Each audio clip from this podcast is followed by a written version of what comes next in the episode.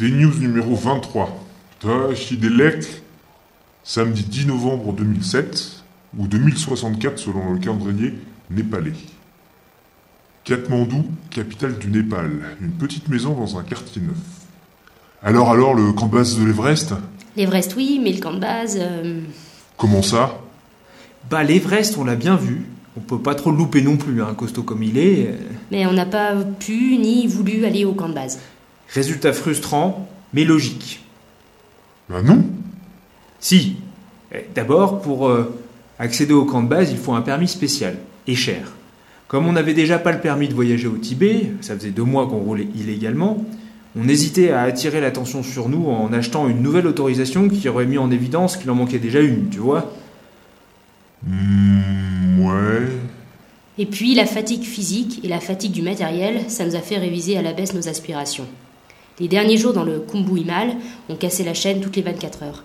Pas très rassurant de se voir monter 100 km de pistes assez mauvaises jusqu'au camp de base à 5000 mètres avec la chaîne qui saute. Et il lui a pris quoi à la chaîne? 6000 km, voilà ce qu'elle a notre chaîne.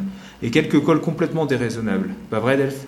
Ouais, après Lhasa, on a voulu euh, fuir la route principale, prendre par le sud et longer les lacs d'altitude.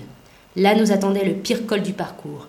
Moins de 25 km pour monter 1100 mètres, de 3007 à 4008, face au vent bien sûr.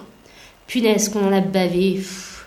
À la fin, fallait que je m'arrête tous les 200 mètres, sans savoir, à cause de l'altitude et de la raré- raréfaction de l'oxygène, si c'était le souffle ou les jambes le problème. Moralité, bah, la chaîne, euh, elle s'est ouverte dans une montée, elle a entraîné le dérailleur arrière qui s'est plié sous la puissance inégalable de notre pédalage, Hum. Et après une réparation de fortune, on est reparti, mais depuis, bah, la chaîne, elle fait la grise mine et elle s'ouvre tous les jours. Donc tous ces paramètres additionnés, plus l'hiver tibétain, encore des nuits à moins 15 degrés, le soleil pas là avant 10 heures, et la température pas supportable avant midi. Bref, Damien pète les plombs parce qu'il a les mains et les pieds gelés sur le vélo, et il se met à briser des pierres sur le bord de la route. Enfin bref, on a dit l'Everest, on le voit très bien en bas, en bas quand même à 4300 mètres, et tant pis pour le camp de base. Le camp de base, euh, c'est moines, businessmen, c'est militaires en armes, c'est flics, mais on avait bel et bien rendez-vous avec l'Everest. Impression? Magique. Pour un amoureux de la montagne, réalisé au détour d'un virage que la masse blanche gigantesque à l'horizon, comme un trait d'union entre ciel et terre, qui semble occuper tout l'espace et défier les lois de la perspective, c'est le mont Everest? Bah, C'est un grand moment. Lorsqu'on l'a vu pour la première fois, il devait être à 200 km à vol d'oiseau, et pourtant sa présence était telle qu'on l'aurait cru euh, au bout de la route. Le Kumbu Himal, c'est quelque chose. hein. Une frange de sommet à plus de 8000 mètres, alignée d'est en ouest le long de la frontière népalo-tibétaine. Tu te sens tout, tout, tout petit. Dans les Alpes, les gens se rient parfois de mes origines normandes, le plat pays, tu vois. Mais ici, les altitudes et les distances sont telles que même les Alpes à côté, c'est des collines. Enfin bref. C'était comme rencontrer une idole, un personnage mythique, trônant dans le décor du sud tibétain, des hauts plateaux désertiques battus par les vents, des roches rouges, jaunes, ocres, vraiment un spectacle hors catégorie. Et du coup, euh, avec les avaries techniques, euh, vous avez filé droit vers la frontière? Droit, on a bien heureusement croisé la route d'escargot noir. Hein? Je m'explique.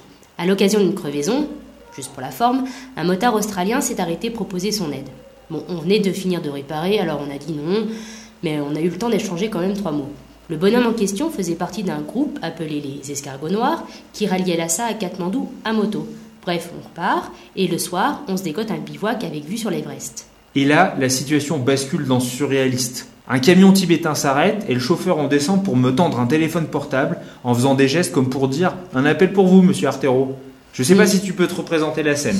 Paumé quelque part dans le sud Tibet, en train d'admirer avec dévotion la montagne la plus haute du monde, on s'apprêtait à planter la tente quand le type a débarqué. Il parle pas un mot d'anglais, bien sûr. J'ai dit à Delphes, on nage dans le fantastique là. Bref, Damien finit par prendre le téléphone avec hésitation. Et j'entends une voix avec un fort accent australien qui me dit Avec tous vos problèmes euh, mécaniques, euh, j'ai pensé que vous seriez preneur d'une place dans notre camion. Le soir même, on était attablés avec toute la bande de motards australiens dans un hôtel, ambiance Joe Bar Team, et surtout bonne bouffe. Du coup, on est resté avec eux jusqu'à Katmandou, Passage de la frontière et d'un double col à plus de 5000 mètres. Mais l'honneur est sauf. Le plus haut col sur notre route, à 5245 mètres, on l'a grimpé à la force du mollet. C'était Mm. juste avant les escargots noirs. Et puis ça valait le coup, ils sont vraiment super sympas et généreux. C'était bon aussi de se retrouver intégré socialement dans une équipe, de parler avec des gens qui savent ce que tu veux dire, qui te comprennent en somme. Et quand, et quand on a vu l'état de la piste qui passe la frontière, on était bien content d'être dans le 4x4. On garde un très chouette souvenir de cette petite semaine entre escargots qui nous a épargné des jours de piste en chantier pour sortir du Tibet. Et maintenant? Dodo. On se repose. Je dors comme une marmotte, moi. Ouais, il bouffe comme un ours. On reste à Katmandou, on fait connaissance avec les Népalais. Je te jure. Pas fâché d'être débarrassé de ces gros bourrins chinois, moi. hein. On s'organise avec l'ONG pour laquelle on doit faire du volontariat. On a aussi beaucoup de réparations maintenance à faire sur le tandem. Pour moi, c'est le début de la partie motivante du voyage, je veux dire les destinations qui m'intéressaient le plus. Népal, Inde, Pakistan et Moyen-Orient. Et pour les aventures népalaises des 2D, il faudra attendre les prochaines des news. Des chiffres. Rappel 1 euro 10 yens. 150 yens, Une chambre de bonne sans eau ni chauffage à Tingri au pied de l'Everest. 40 yens, Une chambre de bonne sans eau ni chauffage à Dingri au pied de l'Everest. Faut suivre. une patte de dérailleur arrachée par la chaîne dont un maillon a finalement succombé au Tibet. 25 km pour monter 1100 mètres, le col le plus dur de cette traversée du Tibet. 5045 mètres. Latitude du col Karo, le troisième au-dessus de 5000 pour planète D. 50 yens, la visite du monastère de Yangtze. Trois nouveaux sponsors pour nous, Primus, Black Diamond et Hellsport. 2h45, le décalage horaire entre le Tibet et le Népal. Oui, cherche pas. hein. 20 dollars, une journée de rafting autour de Katmandou. On vous dit pas l'état des rivières, hein, parce que nous, on n'y laverait pas même notre mouchoir. Morceau choisi. Je vous offre ma tablette de chocolat Côte d'Or. C'était censé être mon cadeau d'anniversaire dans trois jours. Mais vous la méritez tellement plus. Allez, c'est de bon cœur. Daniel, touriste français partageur dans le pire col qu'on ait grimpé au Tibet. J'en ai une autre, tablette de Côte d'Or. Vous êtes trop mignon, je vous la donne aussi. Micheline, la femme de Daniel. Elle est chouette la route depuis le Kashgar. Il y a plein de ponts sous lesquels dormir. Daniel, un autre, un Allemand. Euh, monsieur, je pédale léger, j'ai pas de tente.